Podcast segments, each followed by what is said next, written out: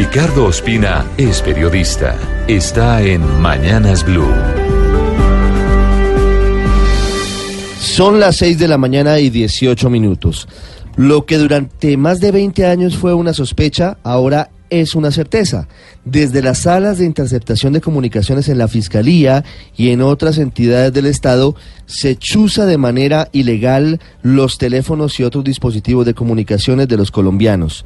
La revelación la hizo directamente el fiscal general Néstor Humberto Martínez, al confirmar la captura del jefe de seguridad de la sala diamante de la Fiscalía, Luis Carlos Gómez Góngora, a cargo de esta sala que fue creada desde hace más de una década para trabajar con los Gaula y con el ejército en temas de antisecuestro y extorsión. Se trata de un asunto que no es menor y que podría llevar a la conclusión de que los tentáculos de la red delincuencial conformada por hackers, militares y policías de alto rango, entre quienes está el general Humberto Guatibonza, tenía indiscutiblemente un equipo de infiltrados en la fiscalía que por medio de falsas órdenes judiciales u órdenes judiciales reales, pero manipuladas, lograban acceder a las escuchas de determinados teléfonos, según las necesidades de los clientes de esta red. El asunto es grave porque la interceptación ilícita se hizo en el caso particular que se conoce hoy, aunque hay más de más de 1500 casos en estudio, a los teléfonos del capitán Julián Pinzón, director de seguridad aérea de ACDAC, el sindicato de pilotos de Avianca, justo cuando se adelantaban las negociaciones en medio del extenso paro que duró 51 días a finales del 2017.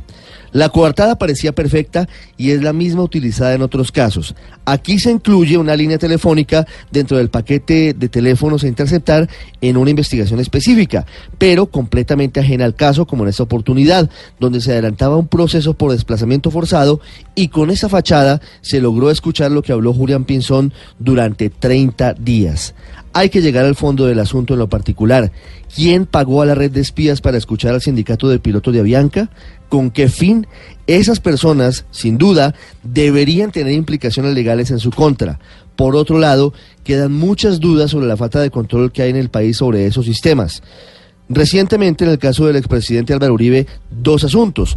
La Corte Suprema se quejó porque unas llamadas cruciales dentro del caso que se adelanta contra el senador Uribe misteriosamente se perdieron de la plataforma Esperanza de la Fiscalía en el caso de los falsos testigos. Pero por otro lado, la Corte Suprema nunca dejó claro por qué en el caso de un congresista chocuano del cartel de la toga terminaron escuchando al expresidente Álvaro Uribe y a pesar de todo estas pruebas terminaron siendo legales. Más allá de eso, la horrenda realidad es que seguimos siendo un país de chuzados, en donde sin ningún tipo de vergüenza ni de control todos somos espiados, desde el DAS, desde la Fiscalía, desde muchas otras entidades o incluso desde aparatos portátiles y aquí no pasa nada.